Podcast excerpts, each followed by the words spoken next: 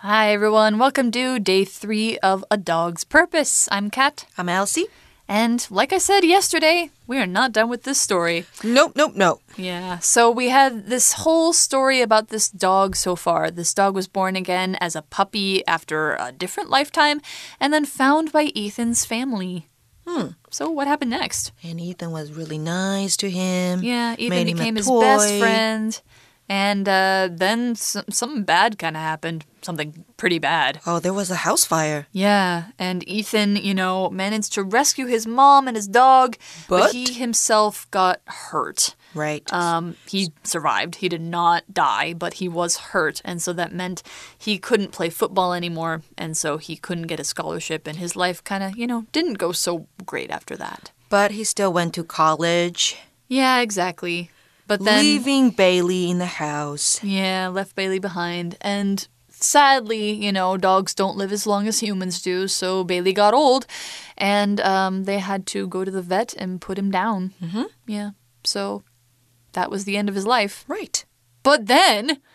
Uh, Something going is yeah. going to happen. Yeah, exactly. So, I mean, the dog was reborn one time. I think probably he could be reborn again. So, why don't we just jump right into it and find out? All right. Reading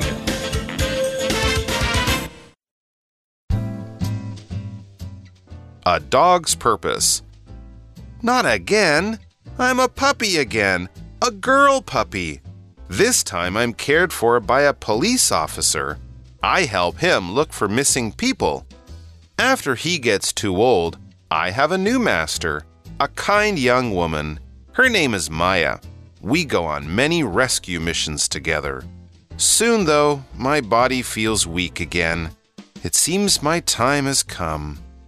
I wake up in a new body. I'm in a cage again, but I remember how to get out. I escape and wander around until I smell something familiar. What is that? I follow the smell and it leads me to a house on a hill. As I approach, I soon recognize it. That's Ethan's house. Ethan is an old man now, and he takes me in. Ethan has no memory of me, but I don't mind. As long as I can care for Ethan, I am satisfied. I will be his friend for the rest of his life. That is my purpose. Not again! is the first line. 哦，不要再来一次啊！发生什么事？What's happening here? Uh, not again. Not again is one of those great things you can say when, like, something annoying happens again. Not Not again. again. Like that. And now it says, I'm a puppy again. A girl puppy. Oh. no, not a girl. Nobody wants to be a girl. I'm just kidding. What? I'm just kidding. so he was a boy puppy. Yeah, he's a boy now puppy. a girl puppy. Yeah. I mean, honestly, would a dog care if it's a boy or a girl? 现在变成女生了。母狗一只。 Yeah. So, anyway, this time I'm cared for by a police officer. That's what it says. That's cute. So, care for is, uh, care for something or somebody means to take care of them. And it means you make sure they have all the things that they need, as well as their friendship, comfort, um, so on and so on. You, basically, it means you make their life comfortable. Or if you care for something, it means you watch out for something and make sure it stays safe. Care for somebody or something 代表照顾某人某物。那我们的课文里面用的是被动，代表我这次是被一名警察照顾。那 care for 这个片语还有另外一个意思哦，是喜欢。We all know that she cares for him，代表我们都知道她喜欢他。嗯 care for i feel like is kind of like maybe have a crush on or you know just have concern about anyway so he's cared for she is cared for by a police officer and probably that means the police officer is her owner too and it says i help him look for missing people 哇，我帮助他找寻失踪人口。 so this is a hero dog A hero dog. yeah after he gets too old i have a new master a kind young woman her name is maya 所以很快的，我们就说到那个警察老去了，那我就有一个新的主人。那我们之前有提过，master 通常是称狗狗的主人、a new master 当然你也可以用 a new owner 来说。 yeah 新主人呢是一个亲切的年轻女生，她的名字叫做 Maya。 Maya. So, what does she do with Maya? Says, We go on many rescue missions together. Yeah. So rescue here is well, we kind of talked about how uh, you know, the mom, Ethan's mom rescued this puppy from the car in their last life. Rescue here means to save people who are in trouble, usually because they're lost or they're hurt or they're in danger. So that's what rescue means. When you rescue somebody, you're saving them from danger. And when you're on a rescue mission, a mission is an important task that somebody tells you you have to do. So we use this usually to talk about what soldiers, police, rescue workers, aid workers, and so on do. Um, things that are very important and will often save somebody's life. So missions are usually to get something very important done. It's a goal you feel is very big and meaningful. So you can also say you're on a mission if you feel like you have a big goal that you are working toward. Or you could say your mission in life is to do something that means like your purpose in life. So, for an example sentence, the team is on a mission to get medicine and food to people in the towns far away. On a mission 代表的是执行任务，所以 mission 这个字呢，我们就解释为任务跟使命。那另外呢，我们还看到这边用了 rescue 这个字，代表救援、营救，在这里是名词的用法啊，不过它也是有动词的形式。Rescue missions 指的就是救援任务啦，我们一起执行救援任务。I wonder who they rescue or what they rescue. Um, probably people. I'm, I'm Or- imagining or that animals. probably yeah. Like maybe they will look for people who are lost in the mountains or kids who are missing, things like that. So, you know, dogs can smell really, really well. So if somebody leaves a smell trail behind, the dog can usually find them because of that, especially if they're trained how to do that. So that's probably what this dog is doing. Soon, though, my body feels weak again. 不过很快的，我的身体又变得虚弱。 It seems my time has come. Oh. It seems, something seems is a verb that means it looks like, I think, I can guess. It's kind of the same as appears, it appears. So if you say about somebody, it seems that he's very tired, you're basically saying he looks very tired. You also have this adverb if you add ing-ly, seemingly. Means looking like, but not actually. He's seemingly asleep. He seems to be asleep. I think he's asleep. That's what it means. You're not certain, but it's a guess. So, an example for seem the lights in my house are on. Someone seems to be home now. Seem 这个动词代表似乎、好像。It seems that 加上名词子句，代表似乎、好像某件事情发生。那 that 是可以省略的哦。So for example, it seems that he's not happy about the news. 似乎他对这消息感到不开心。那也可以把 that 拿掉，变成 It seems he's not happy about the news. 再来，我们看到 somebody's time has come，代表某人的死期将至。所以这里呢，这个狗狗他说，似乎我的死期将至。 So, it sounds like uh, the dog has reached the end of another life. That's the end of our article. Just kidding. Bye. no, just just kidding. No, it's way too short. So, of course, you know, the dog isn't done. We're not done. We still have a purpose to fulfill. And it it says, "I wake up in a new body. 我醒来的时候又有一个新的身体。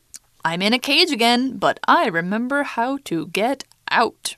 So he has previous memories, huh? Yeah, I guess the dog remembers all of his Everything. past lives, Oh. which is pretty convenient. Yeah，他这边说我又在笼子里面了，但是我记得怎么出去哦。 I wish I could remember my past lives if I had any. Hmm. Anyway, I escape and wander around until I smell something familiar. Hmm.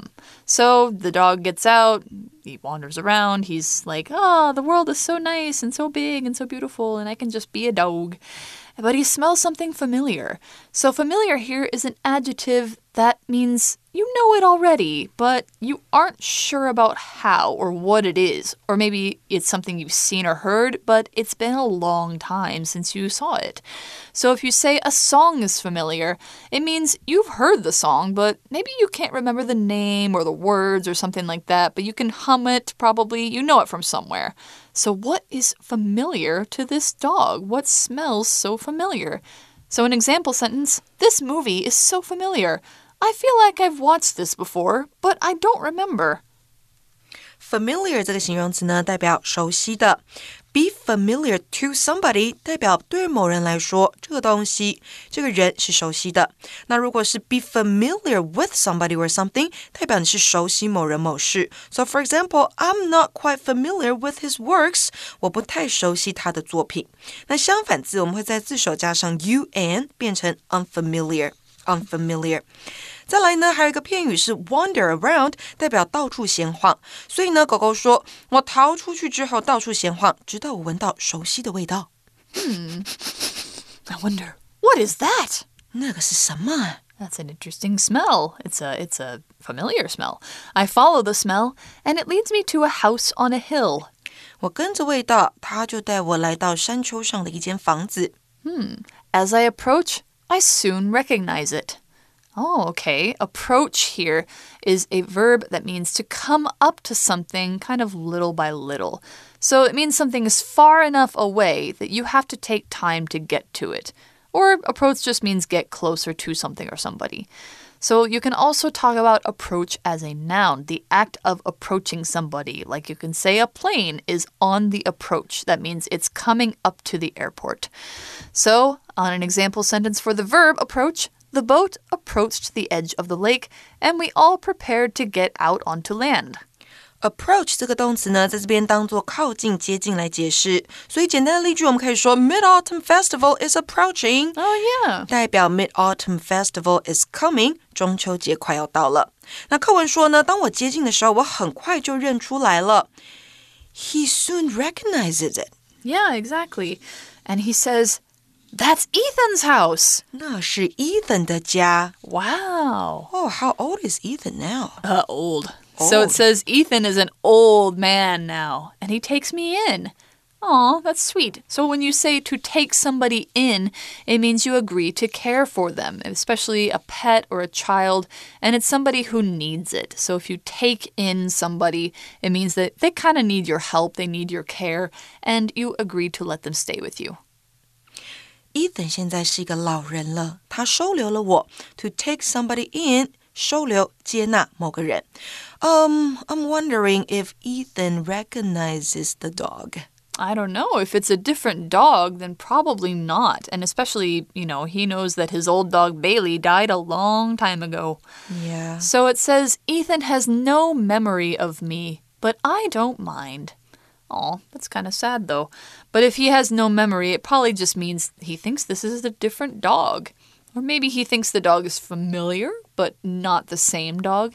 But and either way, memory is a noun that means something you remember from your past that is in your mind and you can think of it any time. Most people's earliest memories are from when they're like four or five years old, I guess. Also, your memory is your ability to remember things, and your computer also has memory that helps it to run programs. So, if you have a good memory, it means you're good at remembering things. And if you have good memories, it means you, you know, have some good things that happen in your past that you like to think about sometimes. So, for an example sentence, I have great memories about hanging out with my friends when we were children. 这里的 great memories 指的是你美好的回忆。那 memory 这个字呢，可以代表记忆，也可以代表回忆。Ethan 这边 不记得我，但是我不介意。I don't mind. I just want to stay with him. Oh, that's sweet. So it says, as long as I can care for Ethan, I am satisfied. Satisfied here is an adjective that means you're happy because something is enough or you have enough. You don't want anything more, but you're happy with the situation you're in. Or being satisfied is saying something is good enough for you. Like, I'm satisfied with the work you've done, you get an A. So, also, you can use the word content. I'm content to be with Ethan.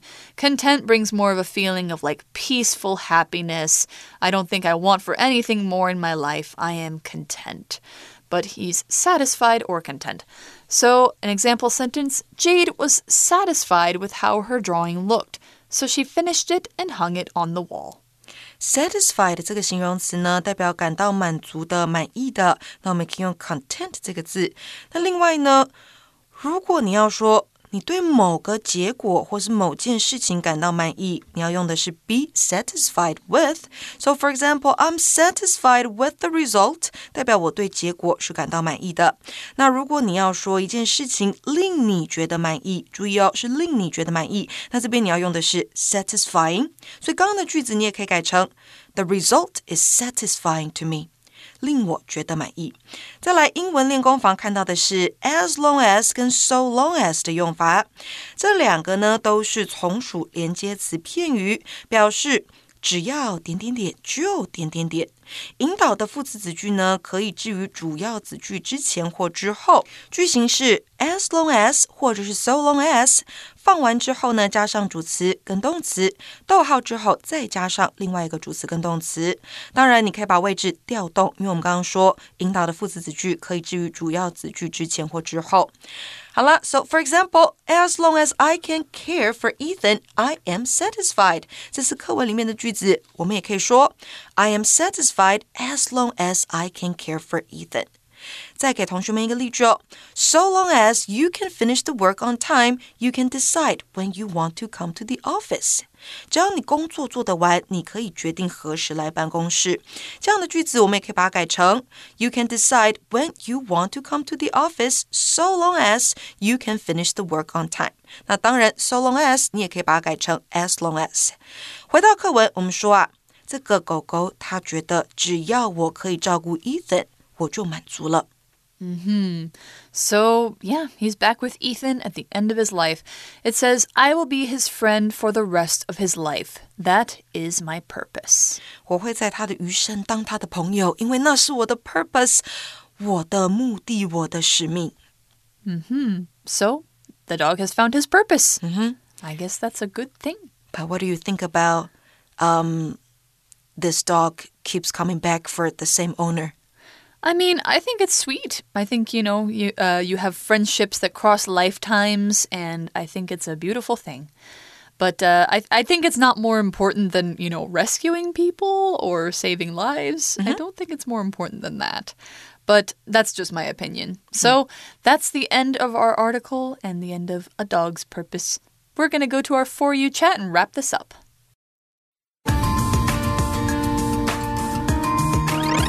You Chat. All right, so our For You Chat question today. In English, we sometimes call dogs man's best friend.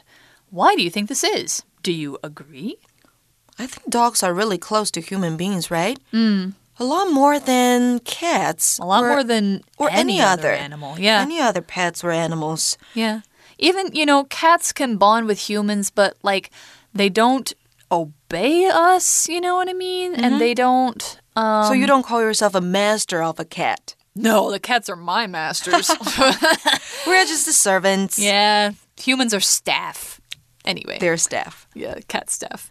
Yeah, uh, so but yeah, like when someone comes back home, the dog would just run over there and yeah. then and then want the person to hug him, pet him. Yeah, that's just so sweet. And even if not, like you know, cats don't really do jobs. Like there are some that might do like uh, catching mice, something like that. But uh, dogs can actually do like work. Like they can actually be trained to do work, like rescue people or lead blind people around. Yeah, guide dog. Yeah, or sniff out bombs at the airport or, or dead bodies. Yeah. yeah, things like that. So dogs can work with us, they can play with us, they can be our best friends. They they love us, we love them. I think, you know, the way that dogs evolved to be so close to us and they evolved a lot of features that make them easier to live with humans, I think that makes them definitely our best friends. Right. Yeah. And I think maybe they're smarter than any then, other pets, so well, they can in, do in certain ways, yeah. In certain ways, I think they are closer emotions. to us. They do, yeah. Don't ever take your dog for granted. Make sure you take care of it, and remember that it's an animal that really wants to please you and really wants to be your friend. Oh. Yeah. So that's the end of our article for or a dog's purpose. And if you want to see the movie, I've heard it's a pretty decent movie, and uh, there's a lot of different dogs in it. So that's all we've got. We'll see you next time. Bye-bye. Bye. Vocabulary Review